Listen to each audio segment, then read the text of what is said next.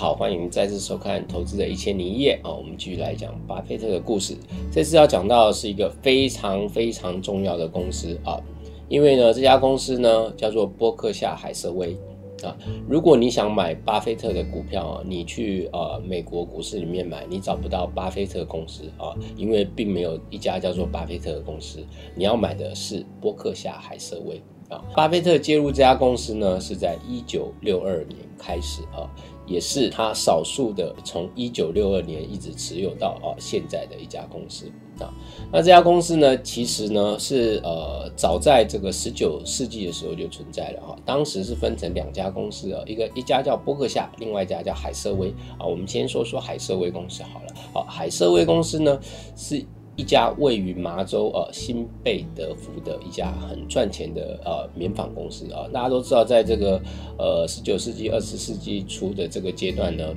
呃这个做纺织的是非常赚钱的行业啊，那是当代的一个呃成长行业啊，特别在第一次世界大战的时候呢，因为军队需要制服哈，所以。海瑟威公司呢，啊，一度因为这个军队制服生意呢，啊，赚了不少的钱。但是啊，转折点呢就发生了。我们说产业总是会碰到一个典范的转移啊，这个转移点呢就来自于一九二零年代的时候啊。一九二零年代的时候呢，美国南方的这个廉价劳动力呢抢走了这个生意啊。接下来又碰到一九三零年代的美国大萧条啊，所以这个位于偏北方的麻州新贝德福这家很赚钱的棉纺公司啊，这个海海。社会公司呢，就面临了一个很艰困的呃时期啊，当地的多的这个纺织工厂呢倒闭了啊，有一些老板呢也不再进行新的投资了，而是把钱拿走去到别的地方投资啊。但海瑟威公司那时候想的就是，呃，人气我取啊，就是既然大家都走了呢，也许市场秩序就会更好哈，所以他们就决定继续投资啊，扩大投资，以反市场操作的心理啊，希望呢，在这个呃竞争减少的市场中呢啊。得到呃更多的市场份额，同时呢也做了一些新的投资啊，比如说啊海瑟威公司后来改改做这个人工纤维的布料啊，还有人造丝啊，那就是变成从军队的军服制造商啊变成男士西装啊。跟这个衬里的这个生产商啊，还有还做一些时装啊、窗帘啊，就是希望发展多样化的商品，让公司能够重新回到竞争力哈。可是呢，啊，虽然海瑟薇公司认为哈，它的原来的竞争对手纷纷倒闭了啊，它的竞争变少了，可是其实在不同的地区呢，一样有新的对手啊，特别是啊，有南方。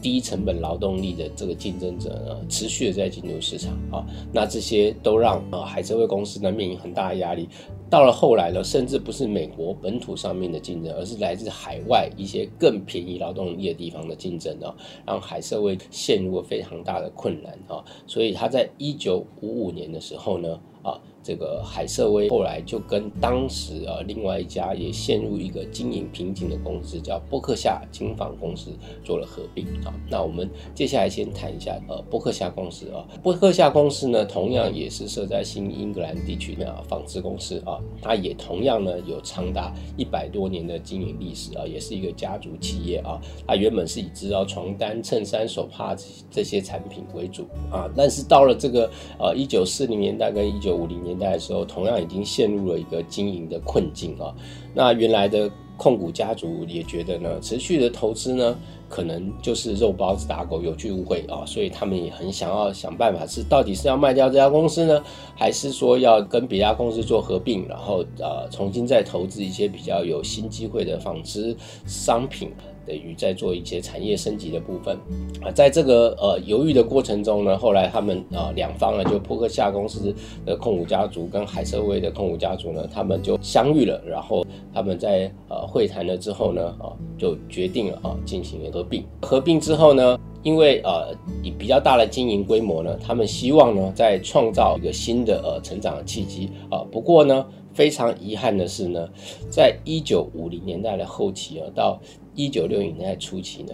这个阶段呢，整个纺织业的景气变得更糟了啊，以至于当时支持这个合并啊，支持继续呃经营的原来家族呢，都觉得已经难以为继了啊，所以开始进行了陆续关闭工厂以及裁员的呃工作哦。在一九六一年到往后的五六年的期间呢，啊，大概在这家新的合并后公司呢，有十四个工厂呢被关闭了啊，啊，员工数呢也大量的减少啊，甚至到一九六二年的时候呢，伯克夏海瑟威年度亏损了两百二十万美元哦，股价跌破八美元啊，市值呢甚至不到一千三百万美元啊，陷入了一个呃最悲惨的时期啊！就在这个时候，巴菲特登场了。巴菲特为什么会注意到伯克夏海瑟威公司呢？呃，他甚至后来把这个投资伯克夏海瑟威公司的这个举动称为是一个极其愚蠢的决定啊！这当中发生什么事呢？啊，我们先来说明一下啊。在一九五零年代中期的时候啊，如果大家前几集故事应该都有看的话，应该知道啊，在一九五零年代中期，还是巴菲特呃为这个格拉汉在工作的时候哦，所以当时呢，他们就有注意到这家公司，它同样属于格拉汉风格的公司，就是净流动资产大于它公司的市值啊，而且这个公司的市值迟迟不能回升啊，所以呢，也就是所谓呃格拉汉啊和巴菲特所喜爱的这种呃。雪茄屁股的股票啊，就是呃有一个呃被抽了剩下一点点的雪茄或是一点点的烟屁股呢，丢在地上啊。你把它捡起来啊，不用花一毛钱哦，但是你还可以吸两口，但是也就只能吸两口哦。当时巴菲特呃看呃波克夏这家公司呢，就是这样一家公司啊。可是当时在一九五零年代中期的时候，他并没有出手买进啊，而是一直等到了一九啊六二年那时候啊，波克夏的股价来到七点五美元的时候呢，他才开始买进了一些股票啊。当时巴菲特是觉得这家公司呢买进价价格才七点五美元，可是它的每股的账面价值是二十美元啊，所以呃虽然公司呢规模缩小，只剩下五座纺织厂，但是呢当时这个波克下的经营者啊斯坦顿先生呢。开始做出一个决定，就是缩小营业规模，并且释出呃公司的营运资金，再把这些营运资金去启动股票回购计划啊，也就是公司买回这家股票公司的计划啊，在台湾我们通常称为叫做库藏股计划啊。用这个方式呢，因为有提振股价的效果，所以巴菲特觉得呃，在这个呃计划之下呢，他应该很快的可以借由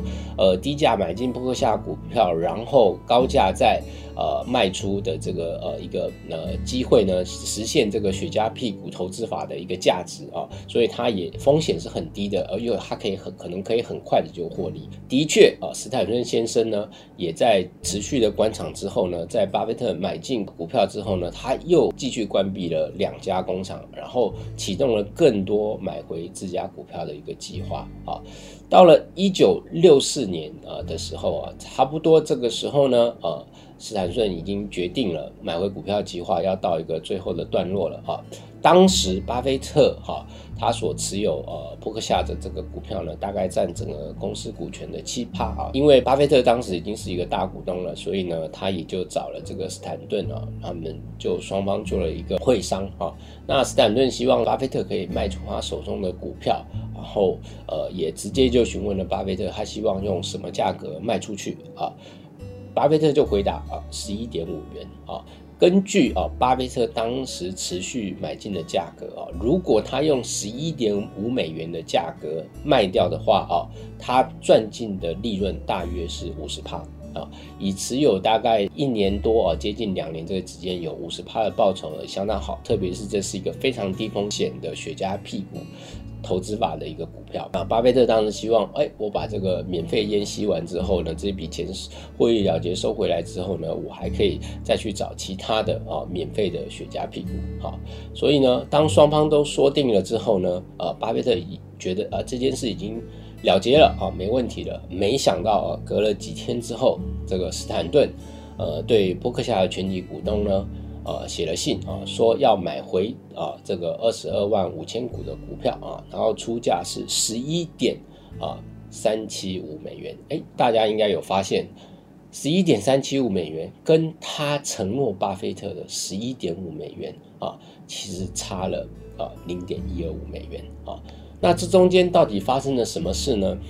没有人知道啊，巴菲特也不知道，但巴菲特很生气。他觉得这简直就是一个没有诚信的行为。为什么你跟我说好了十一点五美元，最后你却只愿意用十一点三七五美元来买回呢？哦，这不是一个有诚信的经理人或呃或是投资者呢应该呃做的事。所以就为了这区区每股零点一二五美元的差价，巴菲特没有接受斯坦顿先生的出价，他拒绝了，他决定继续持有波克夏。同时，也造成了巴菲特接下来命运的一个重大转变。